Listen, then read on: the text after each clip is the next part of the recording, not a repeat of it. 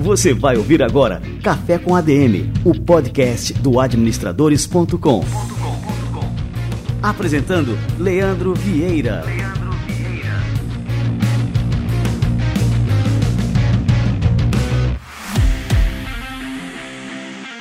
Fala galera, está no ar mais um Café com ADM, a sua dose de cafeína nos negócios. Estamos começando o nosso episódio número 241.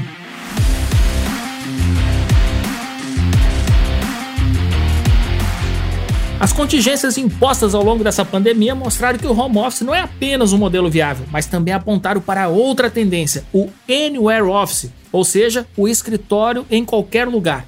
No entanto, com o avanço da imunização no mundo, as coisas parecem caminhar para um modelo mais híbrido, com predominância do trabalho presencial. No Café com a DM de hoje eu vou receber o Flávio Pimentel, CEO da Network, e ele vai explicar para a gente aqui por que, que o home office perdeu um pouco do seu encanto.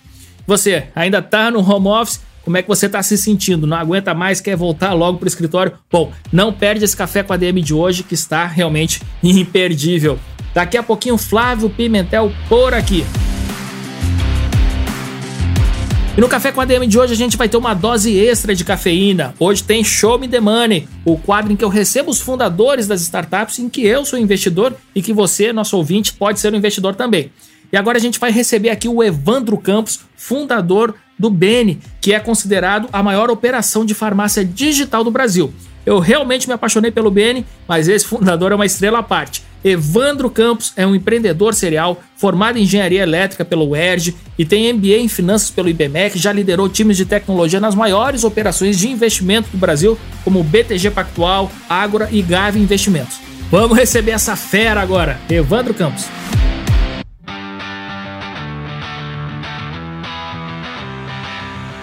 Muito bem, fala Evandro. Cara, seja muito bem-vindo aqui ao nosso Café com a DM.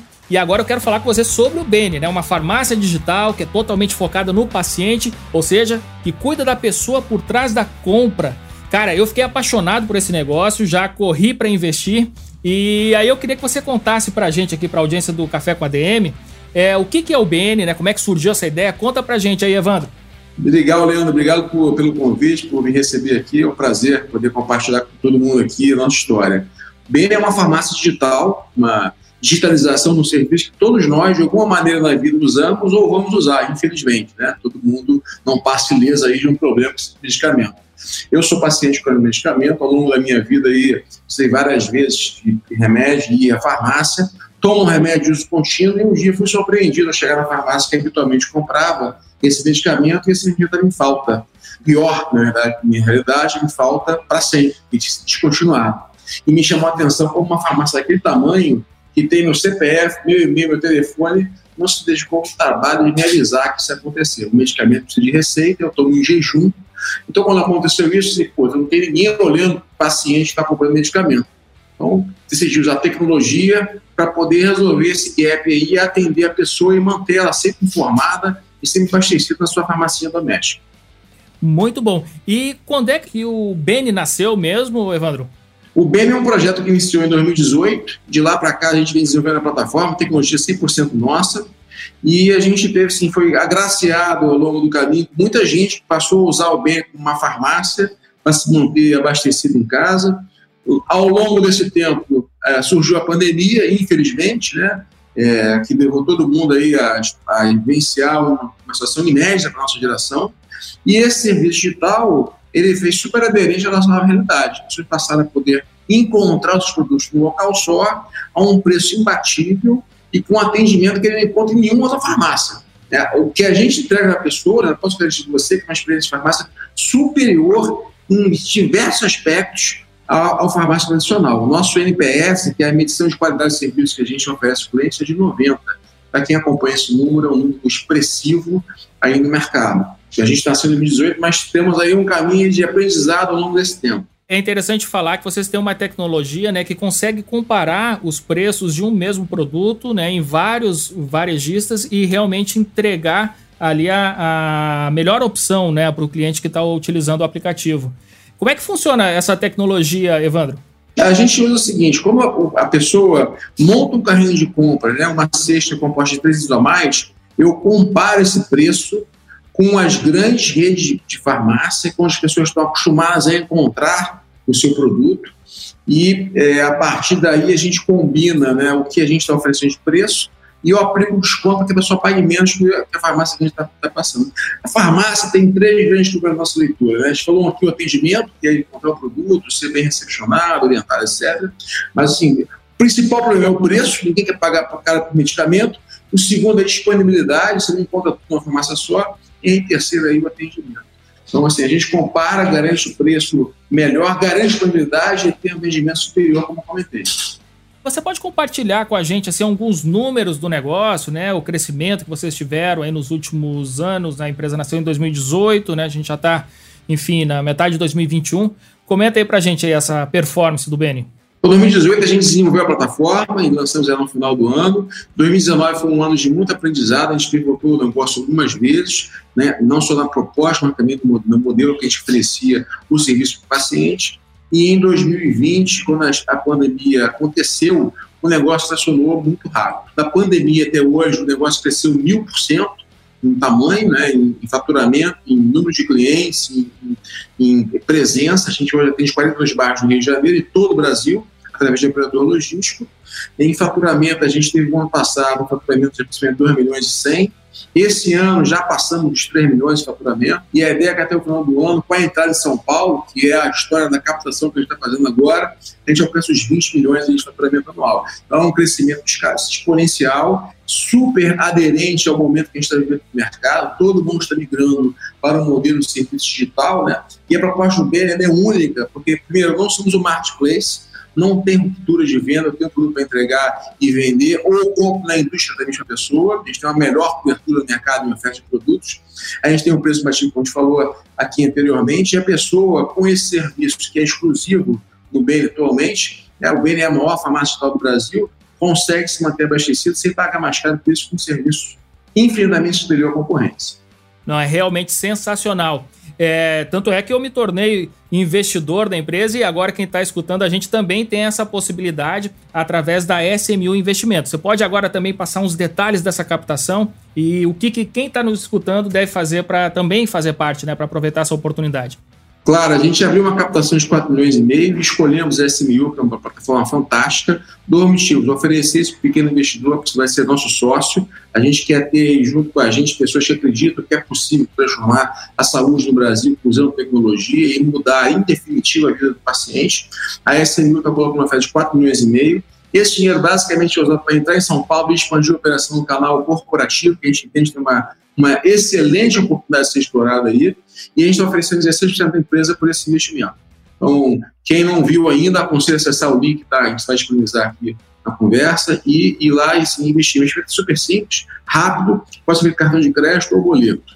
Bom, eu criei um, um link encurtado para facilitar a vida do nosso ouvinte, que é o adm.to barra Benie, né, que se escreve B-E-N-I-E.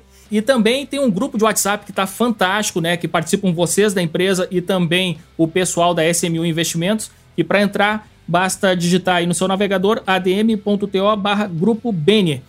Cara, Evandro, eu tô muito empolgado, né? Eu queria te dar os parabéns por esse negócio extremamente disruptivo, visionário, enfim, e que tem tudo para se tornar mais um unicórnio brasileiro, cara. Tô na torcida e conta com a gente aqui do Administradores. Obrigado, Leandro. Obrigado pelo convite mais uma vez e poder participar com você aqui. Sensacional. Valeu demais, Evandro. grande abraço.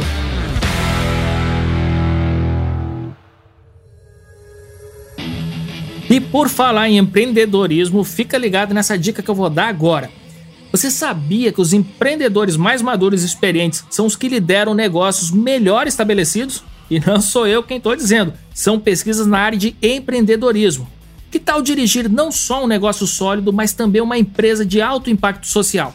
Se você tem mais de 50 anos e quer aproveitar essa etapa da sua vida para liderar um negócio transformador, a VitaSai 50 Mais lançou um programa de aceleração exclusivo para empreendedores na sua faixa etária, o VitaSai Start 5.0 Embora as inscrições para participar da aceleração já tenham se encerrado, você ainda pode aproveitar as dicas e aprendizados do programa lá nas redes sociais da VitaSai. O programa é focado nos desafios e oportunidades que pessoas mais maduras podem encontrar no ambiente empreendedor. Não perca essa oportunidade. Siga VitaSai 50 mais nas redes sociais. Os links estão aqui na descrição do nosso programa de hoje.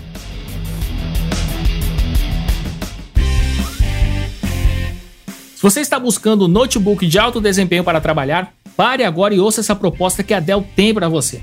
A Dell acaba de lançar os mais novos modelos de notebooks corporativos da linha Latitude, que vem com uma série de recursos para profissionais liberais, freelancers, gestores de empresas e executivos.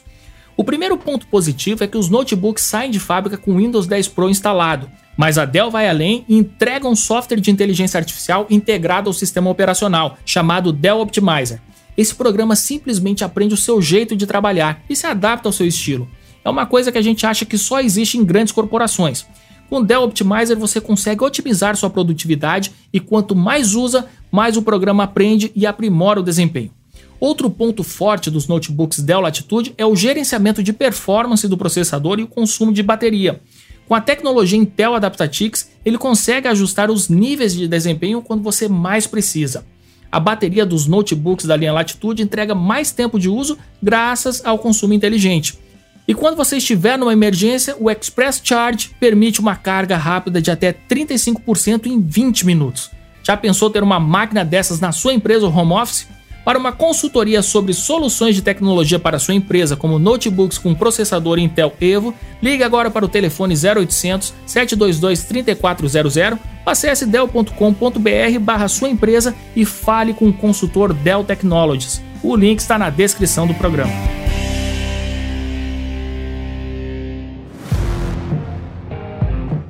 Se a sua empresa ainda não tem uma política de benefícios para funcionários, é hora de parar e avaliar se essa é uma boa ideia.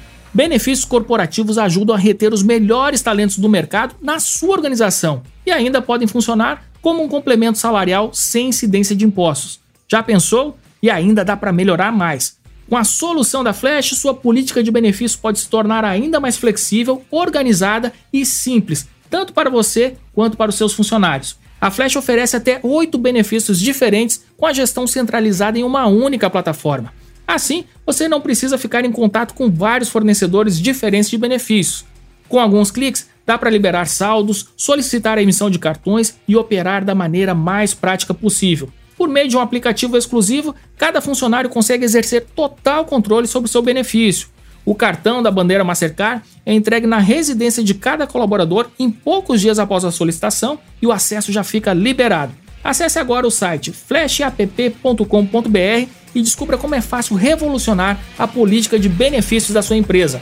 Flash, liberdade é mais do que um benefício.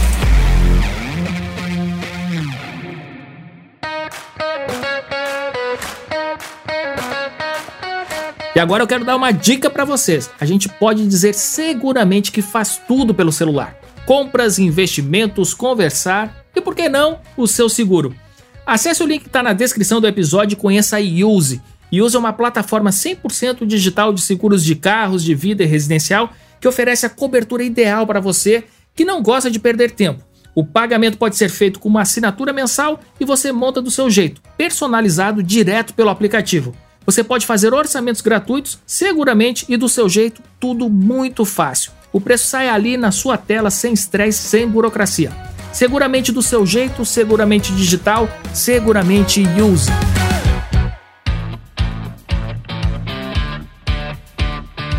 Gente, agora eu tenho um recado muito importante. Vocês já perceberam que está chovendo menos do que nos outros anos?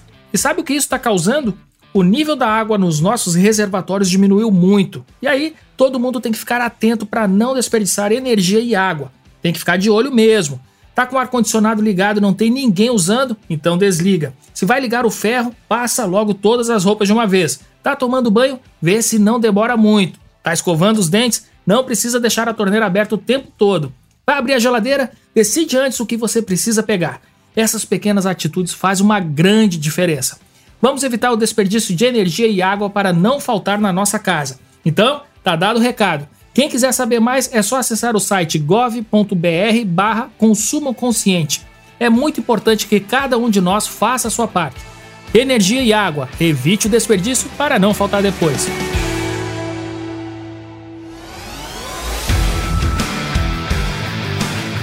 Muito bem, cafezinho já fervendo por aqui para receber essa fera, Flávio Pimentel.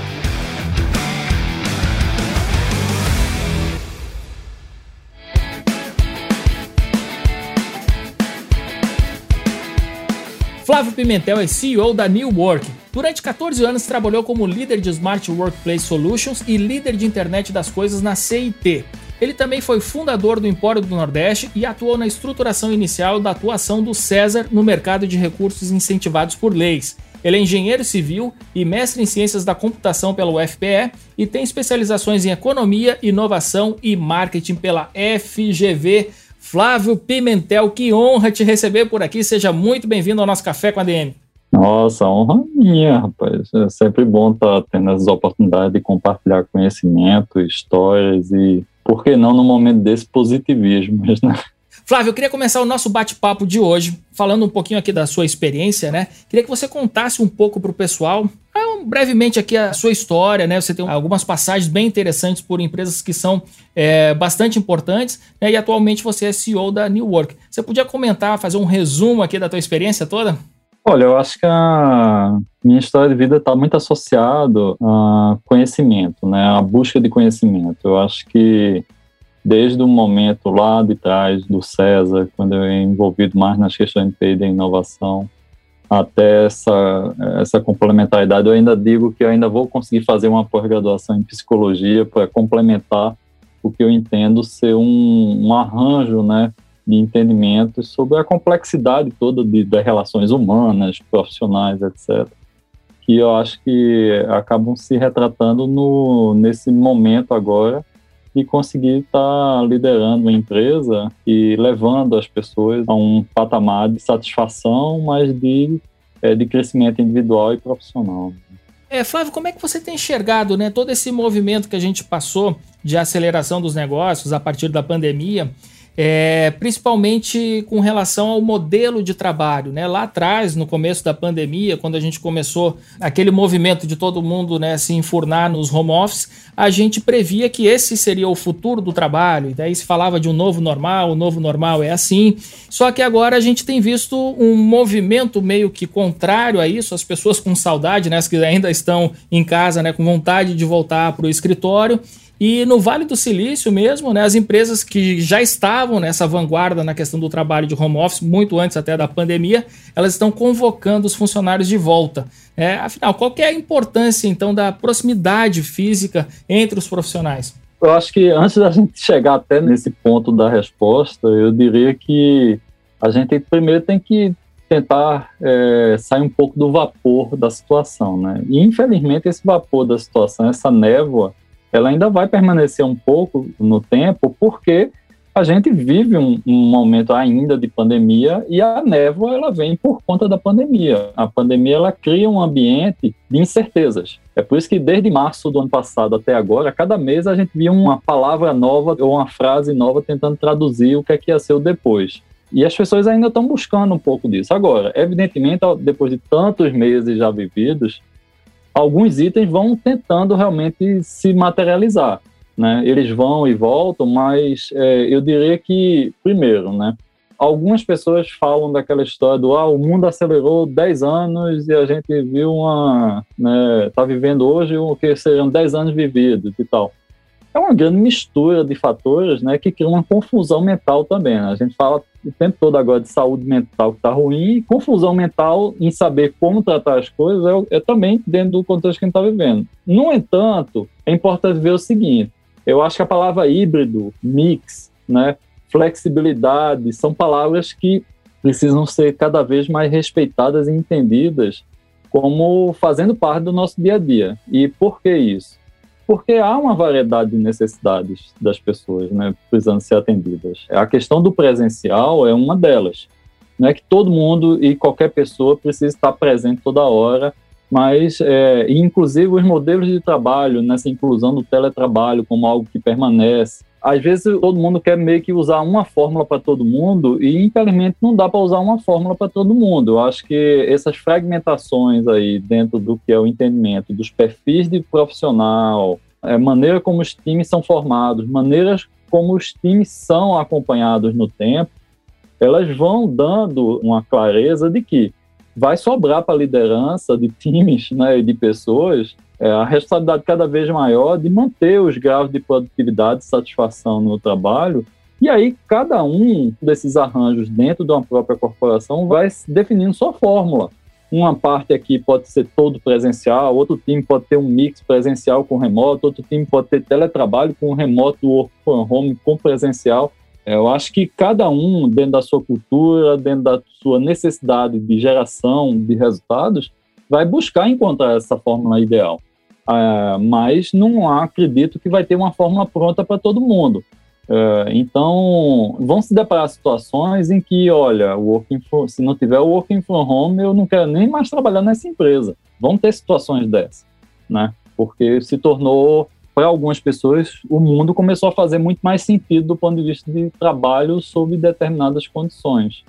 Para outros, é, vai ter essa coisa do eu preciso ir para o trabalho eu preciso ir para o escritório. Tem pessoas que não se adaptam realmente, né? Esse modelo trabalho em casa. Isso também depende até da configuração, por exemplo, de como que é a casa da pessoa. Né? E muitas vezes a pessoa não consegue produzir, enfim, talvez com filhos pequenos, né? Aquela coisa toda que o, o ambiente né, familiar proporciona que é diferente para cada família, né? Para cada pessoa.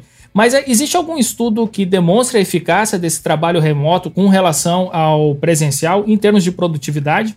Olha, desde que começou a pandemia, na verdade, houveram vários estudos, né? E também ao longo do tempo, esses estudos foram mostrando situações, às vezes, bem adversas, né? É, de um começo em que a produtividade estava lá em cima, ela começa a decair logo mais na sequência por conta do desgaste mental, né? É, então, aquela ilusão que houve no início de uau, produtividade alta e custos de escritório baixos é a mil maravilhas de um CFO de uma empresa que está ali sofrendo, né? É, infelizmente, essa é uma ilusão, né? É, porque ela volta depois né, no desgaste mental com um prejuízo, e é um prejuízo muito difícil de quantificar tudo que tem a ver com a produtividade humana ou ações relacionadas a comportamentos é muito difícil de quantificar. O fácil de quantificar é quanto você gasta de energia ou quanto é o metro quadrado do, da sua laje corporativa. Essa é a conta fácil de fazer. A conta difícil de fazer é quanto você perde de produtividade, quando você perde engajamento e quanto você potencialmente está aumentando o risco do negócio em materializar aquela receita futura baseado em que seu time está conseguindo ter uma perspectiva de operação bastante satisfatória. E aí, dentro desse ponto, o que a gente vem percebendo é que o working from home ele é válido, sim, em termos de produtividade. Inclusive porque, assim, é, é aquela coisa da desmistificação. Já existiu working from home, e para algumas pessoas funcionavam, então, para outras ele não vai funcionar mesmo. A questão é que a gente está vivendo uma situação de extremos, né? De todo mundo presencial, a gente simplesmente virou a página e foi todo mundo para o lado oposto, né? A gente tem que descobrir qual é o, o meio do caminho e qual é essa dosagem. Eu, particularmente, eu sou muito reticente a tomar decisões é, meio radicais no sentido de não, agora a gente vai cortar 50% do escritório e, e aquele bando de pessoas ali vai ficar tudo working from home e vai vir para o escritório só para fazer reunião de time. Eu acho que essas visões assim, elas são fortes, né? Eu iria muito mais na linha, se possível, né, de um processo de experimentação. A gente tem que ir para um processo de experimentação, que nem a história dos MVPs, né? MVP é um termo que se popularizou, é, mas eu iria na linha dos MVPs entre mudanças pequenas e gradativas e incrementais, mas não de você fazer alterações radicais em relação a um estágio anterior, eu estava numa conversa até agora há pouco com uma pessoa, e ela estava me falando o seguinte: olha, eu estou com um problema aqui que o pessoal volta para o escritório e ninguém fica respeitando o distanciamento social. Bota mesa afastada e o pessoal se junta. Eu disse: bom, é porque todo mundo que vai voltando para o escritório vai tentando voltar àquela imagem do que ele sempre teve como o normal dele. Né? O normal dele é o quê? É ter relações entre o colega aí que trabalha com o colega X o Y, né? Eles precisam trabalhar em conjunto. Então, as pessoas vão buscar resgatar isso. É por isso que está se falando que depois que passarem as ondas sanitárias, vão ser vividas as ondas de como esses retornos vão acontecer, né? é, volta todo mundo porque tá todo mundo saudade, aí depois, opa, aí volta mais um pouco porque vai tentar conciliar, e cada um vai buscando na individualidade esse equilíbrio.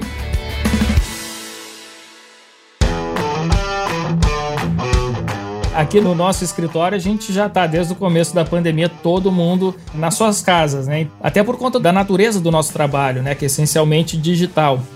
Mas o que, que acontece? Aí nesse meio período a gente teve que contratar pessoas. E fazer contratações à distância é uma coisa extremamente diferente, vamos dizer assim, né? Não que seja difícil, né? Porque hoje em dia você é, faz a entrevista à distância, enfim, tal, isso tudo é tranquilo.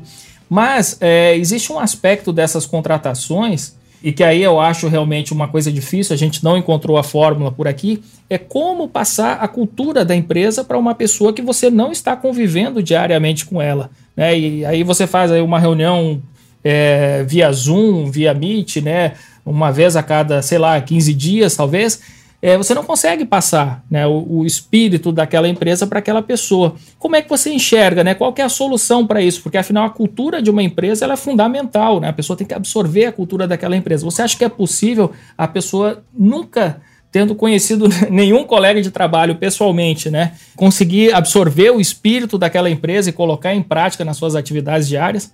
Primeiro ponto que eu acho que é importante a gente lembrar é o seguinte: não é porque a gente está numa situação forçada que a situação forçada é a, é a que a gente gostaria de viver. Por que isso é importante? Porque nós estamos vivendo tudo isso por conta de uma situação forçada. A gente transformar o forçado no normal é um erro. Né? Por quê? Porque é, as pessoas vão reagir de uma maneira diferente num momento em que elas percebem que elas não precisariam estar vivendo dentro daquele jeito. E aí, quando a gente faz essa conversa sobre é, trabalho em que a gente tenha três perfis de pessoas, onde você tem aquele que gosta de ir para o escritório, aquele que vai conciliar o working from home com o escritório, e aquele que seja o totalmente remoto, e o totalmente remoto, seja de working from home, seja de teletrabalho, no sentido de teletrabalho ser working, é o home, não é o home que eu estou aqui em Guarulhos e eu vou ali para Berrini, não. Eu que eu estou lá no, no, oeste de Santa Catarina, eu estou trabalhando para a empresa que fica ali na Berrini. Esse é o working from anywhere ou de outro país, né, até, né, que é o que está acontecendo bastante. Então, é, é, importante a gente entender que para essas três pessoas, as coisas vão funcionar de maneira muito diferente em relação a isso que você fala, né? Quem está dentro do escritório vai estar tá ali respirando naturalmente mais esse caráter da empresa, porque se vive mais ali, é um outro contexto, né? Uh, quem está no mix vai em alguns momentos, usar essa ida e conciliar também com a sua inspiração dentro do seu modelo individual é, de satisfação e, e, vai juntar essas duas peças de uma maneira diferente. E quem está totalmente fora o tempo todo, ele, óbvio que ele vai ter uma distância, né? Óbvio que ele não vai conseguir respirar do mesmo jeito que o outro. Mas aí é onde entra a questão de que é, a gestão de tanto as áreas de RH quanto as lideranças de times, elas vão buscar de alguma maneira fazer compensações. O ser humano é adaptável, né? E no final das contas, tudo está sendo baseado em escolhas. O importante é respeitar as escolhas.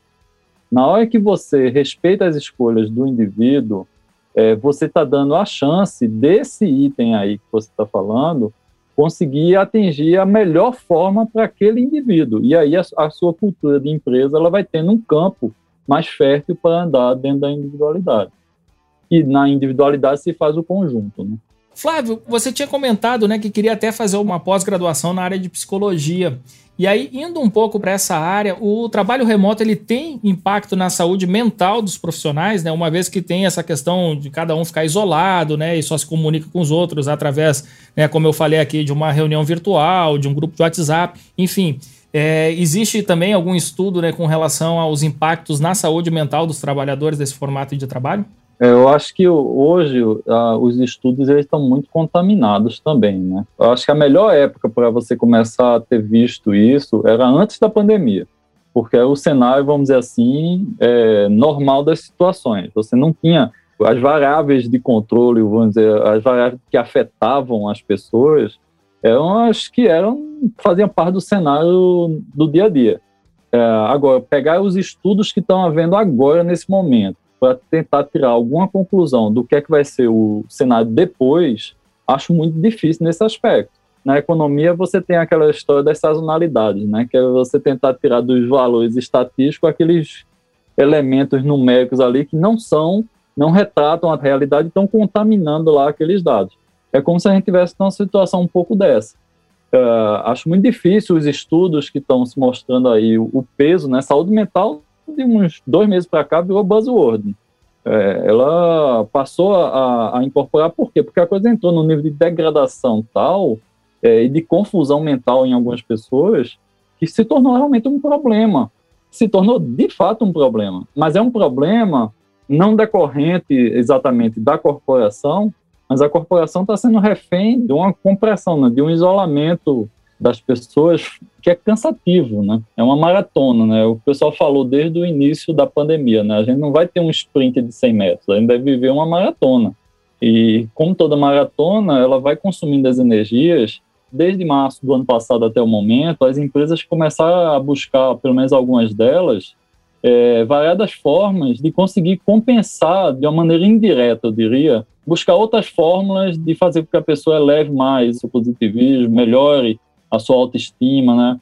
É, não perca essa capacidade de ver que algumas coisas que estão destruindo um pouco o ego dela, às vezes, são itens colaterais, né? Eles não são os centrais. Uma guerra muito grande em cima, nesse momento, de gestão de pessoas, em que o, vai se buscar, sim, na volta e na busca de uma reunião, né? um resgate de tudo isso, que vai bater naquele ponto de como será a cultura a partir daí não vai dar para usar os mesmos parâmetros de quando a gente estava antes. Isso vai ser muito difícil fazer. E pensando um pouco mais, pegando esse gancho, você acha que o ser humano ele tende a dar respostas emocionais melhores quando ele está interagindo com outras pessoas diretamente? Essa questão da interação, assim, como que ela influencia é, realmente o ambiente organizacional, essa interação pessoal? O ser humano ele é social na sua ele vive em sociedade, né? Ele é propenso a gostar de não ser um ser isolado do mundo, né? Isso é óbvio que tem pessoas que gostam. Quando a gente olha o conjunto maior, né, da sociedade, o ser humano é bastante social. O que não significa que a, a, questão do remoto não funciona. A questão do remoto funciona, é aquilo que eu estava comentando. Uma coisa é ser regra, outra coisa é de você conciliar situações conciliar situações está dentro do nível de entendimento sobre você, de alguma maneira, criar satisfação uh, para aquele indivíduo, né? Uh, agora, a partir do momento que é regra e a regra ela é impositiva e ela desalinha com o natural das pessoas, você cria um ambiente de conflito, né? E no caso, um conflito é, de satisfação, um conflito de você estar tá vendo que você está evoluindo, outros tipos de desgaste que vão muito mais nesse lado psicológico. Então, acho que eu acredito que a gente vai ter sim formas de resgatar. Agora, até que isso aconteça, como ninguém sabe quando é que vai ser direito, né? É, a gente tem que olhar o que a gente tem hoje. O que a gente tem hoje é de que o ser humano está distanciado, ele continua distanciado, ele precisa ficar, na verdade, distanciado, mas tem que se usar ao máximo a virtualidade dentro de tudo que a virtualidade ela consegue oferecer. Né? Então, foram sendo criados, né? você viu, né? lives, é, são as lives, são os shows, os patrocínios começaram a ser remotos também, para os eventos remotos, então vão tentando se fazer do limão à limonada, porque o ser humano é adaptável, né? E aí vai tentando se criar outras formas para ir mantendo até que essa coisa ela volte, mas o presencial vai ser vital, né? O humano é social, né? A pessoa gosta de estar junto com os outros, né? O happy hour da quinta-feira no, no Zoom não vai dar certo, ou no Teams não vai dar certo é triste, a vida né? toda, né? é verdade.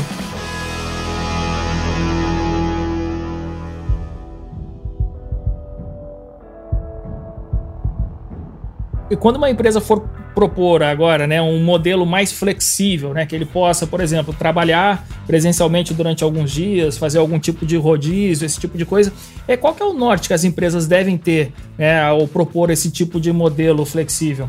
Se alguém pode ter o direito de fazer sugestões, né, eu acho que isso vai cair na questão da liderança dos times, definir dentro do que é o seu grupo, né, quais são as características que podem rolar ali de novo, aquela história de querer botar uma regra toda para a corporação, eu tenho dúvida se é a melhor forma, tá? Porque o ambiente de trabalho, a gente sempre viveu dentro de uma situação é, tem um pouco a ver com aquela história que rola aí das discussões. Ah, o pessoal não botava o working from home porque gostava de ver todo mundo ali para ter controle de que tá todo mundo ali trabalhando, porque se botar o cara lá, ele vai ficar com o pé pendurado para cima da janela e não vai ficar fazendo nada e vai ficar olhando para o ar, né?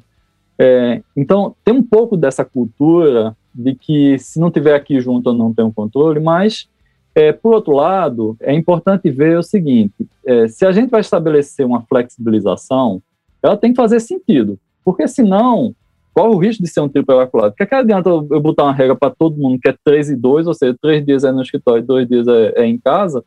É, porque se eu fizer isso de um jeito que não faz sentido aquela conjuntura do time, eu vou estar tá repetindo uma fórmula forçada. Quer dizer, eu vou estar tá impondo um, um cenário que eu quero, na verdade, fugir do cenário forçado. O que não está dando certo é o cenário forçado, né? O que prejudicava bastante as pessoas em termos de satisfação do trabalho é quando você via aquelas informações que começaram a sair da vantagem do working from home, porque o cara agora não perde quatro horas do dia em trânsito e ele agora está podendo ter quatro dias dormindo ou tomando um café mais devagar, né? No working from home ele não precisava gastar mais esse tempo.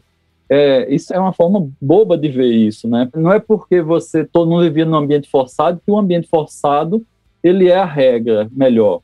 É, na hora que você foi para outro extremo do working from home, para fazer que essas pessoas agora, todo mundo mordeu a maçã do pecado e, e ter flexibilidade, vai ser barreira. Falou muito de estudos, né? Tem uns estudos relacionados a essa parte neuropsicológica aí, que diz que o ser humano ele consegue em 60 dias se adaptar plenamente a uma situação, né? Agora, o ser humano também é muito comparativo. Então, é difícil acreditar de que a gente não vai ver um cenário onde vai ter várias pessoas que vão ter o seu modelo de flexibilidade funcionando e outros que vão querer vir com uma base forçada de novo, né? E aí, é, como é que os ambientes de trabalho em termos de perda de pessoas vão fluir, né? Eu acho que institutos como Great Place to Work, por exemplo, esse pessoal, eles já viviam gradativamente com toda essa conciliação dos perfis de geração de pessoas, o Y, Z, W, né? É, todas essas mudanças, elas estavam indo convergindo, estavam, na verdade, estavam tentando alinhar né, a um perfil de empresa mais people-centric, Uh, ou seja, onde havia um cuidado mais com as pessoas, não de fazer simplesmente o escritório do tobogã, né, como o pessoal brinca, né, aquele escritório que é muito mais uma fachada de maquiagens cool do que propriamente um ambiente legal de você estar tá trabalhando de fato, né. Então, a gestão de pessoas, na essência, eu acho que ela estava aumentando a sua relevância nas corporações, no C-level, né. O C-level estava mais ficando mais sensível cada vez mais a isso.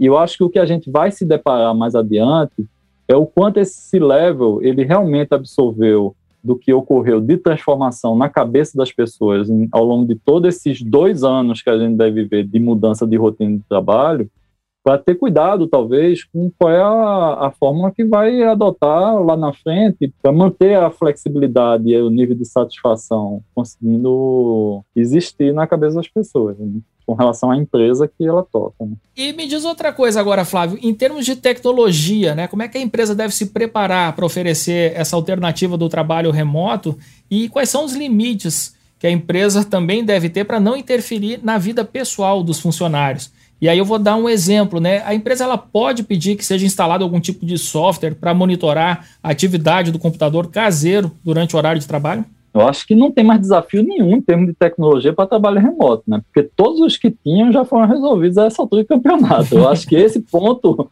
esse ponto está resolvido, assim, em termos de todo mundo está com as plataformas funcionando, todo mundo está com os sistemas já conseguindo trabalhar à distância, as VPN já foram é, definidas, ou seja, o jogo do remoto, do ponto de vista de tecnologia, eu acho que ele está bem resolvido. O jogo de tecnologia que ainda falta resolver não é o do remoto, não, é do lado do escritório. Esse está mal resolvido pra caramba. Esse está muito mal resolvido, na verdade. Ele sempre teve mal resolvido, né? É, o exemplo clássico que eu brinco é que as pessoas se degladiam na competição dentro dos escritórios físicos por espaço mesmo. E ninguém tratava isso direito. Esse é o parte complementar em que tecnologia ela tem que entrar para que o escritório não seja uma barreira desagradável no retorno ao uso dele. Agora, com relação à questão de fazer um certo hacking, hackear um pouco a atividade, acho que é até desnecessário. Vou dizer por quê. Para aquelas empresas que não adotam um certo modelo de, olha, o que interessa é se você está entregando o que você precisar entregar num determinado tempo, ou seja, pra, não para essas empresas que têm essa ótica, mas para as empresas que, olha, enquanto você está aqui de 8 às 17 ou de 8 às 18, como é que você está funcionando? Ela já tem mecanismo para ver isso pelas VPNs mesmo, né? Você loga num, num sistema corporativo, você sabe que o cara está logado essa coisa do estar logado no sistema da empresa já entrega o ouro. A maior parte das empresas não tem, né? Sequer um sistema desse que a pessoa tem que logar no sistema, enfim, né? Tem esse trabalho que é, com os próprios aplicativos de Office e tudo mais, a pessoa já executa ali as suas funções, né? Então, assim, em termos de, de fiscalização, é muito mais difícil. A gente ainda pode falar, tem como controlar 100% eh, desse tipo de trabalho ou não? A pessoa até dentro da empresa, ela já se desviava. Quem era para te desviar, não era por estar dentro da empresa que desviava. Eu acredito que o fato de todo mundo ter ido para o ambiente remoto de vez trouxe a qualquer empresa o olhar de que como é que eu depois a gente está quanto tempo, né? A gente tá a gente aqui pelo menos no Brasil, né? Tá de março até agora, né? Depois de quase um ano e meio de um aprendizado sobre gestão à distância, quem ainda não conseguiu é, entender o que é que o funcionário dele está fazendo, não vai ser mais adiante que ele vai precisar ter mais tempo para isso. No final das contas, eu estou querendo dizer que, assim, eu acho que é muito folclore essa coisa do controle. Porque o cara lá na empresa, ele estava lá no WhatsApp, ele estava lá no Facebook, ele arrumava um jeito de ir para o Facebook, mesmo que ele não conseguisse entrar pelo note da empresa. Essa coisa do perder o working from home, eu acho que a gente não precisa ficar buscando os comparativos com as situações anteriores. A gente já saiu dessa fase. A gente já foi totalmente mesmo e faz muito tempo que a gente está no remoto, né? Todo mundo perdeu o controle.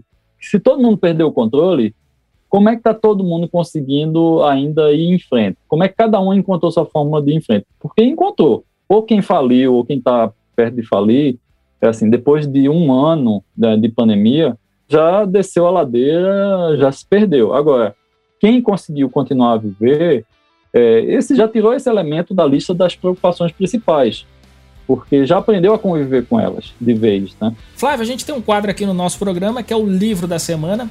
E eu estou muito curioso assim para saber qual que é a sua indicação de leitura aqui para os nossos ouvintes. Vamos fazer o quadro então?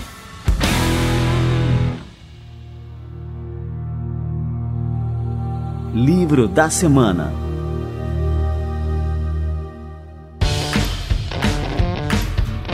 Tão difícil falar de livros hoje em dia, né? Porque a gente falou de tecnologia, né?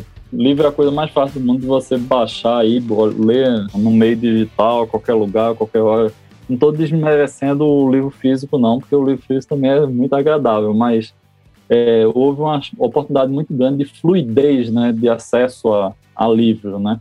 E aí eu acho que tem um livro que você pode encontrar na Amazon, lá por meros, para quem quiser ler no Kindle, por meros 27, praticamente 27 reais, que é o Atenção Plena, o Mindfulness. Como encontrar paz em um mundo frenético, é, em um momento onde a gente está precisando talvez olhar um pouco a questão da inteligência emocional, a questão da, do foco, né? Esse livro ele vem um pouco nessa linha aí de gerar um uma contribuição. Show de bola, Flávio. Já estou até anotando aqui porque é extremamente necessário. Como você falou, esse momento aí o que a gente mais precisa é de equilíbrio. Né? Então, o nome do livro é Atenção Plena. É, embaixo tem Mindfulness. Né? Perfeito, atenção plena.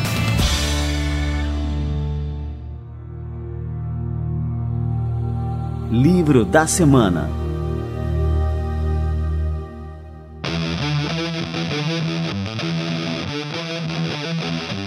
Flávio, cara, eu queria te agradecer muito a presença aqui no nosso Café com a DM. Curti demais aqui trocar essas ideias com você, extremamente importante para toda e qualquer empresa, né? Afinal, todos nós estamos passando por dificuldades nesse momento, dificuldades de gestão, dificuldades, enfim, de todas as naturezas, né? E extremamente importante aqui tudo que você trouxe aqui para a gente hoje, Flávio. Muito obrigado mesmo.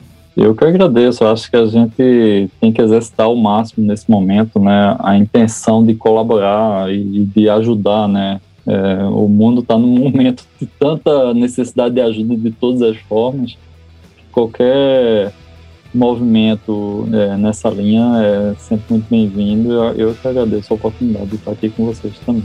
Valeu demais, Flávio. Um grande abraço. Obrigado a você. Um abração.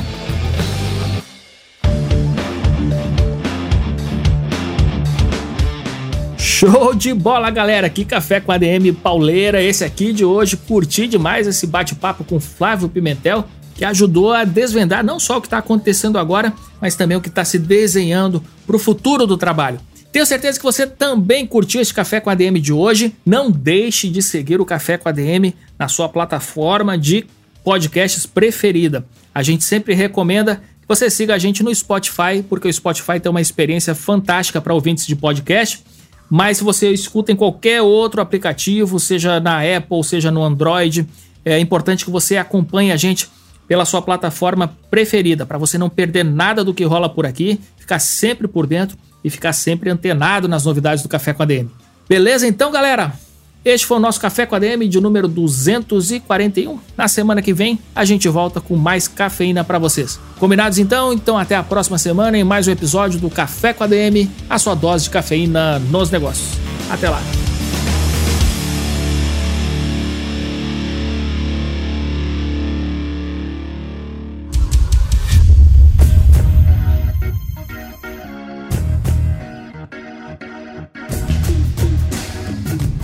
Você ouviu Café com ADM, o podcast do administradores.com.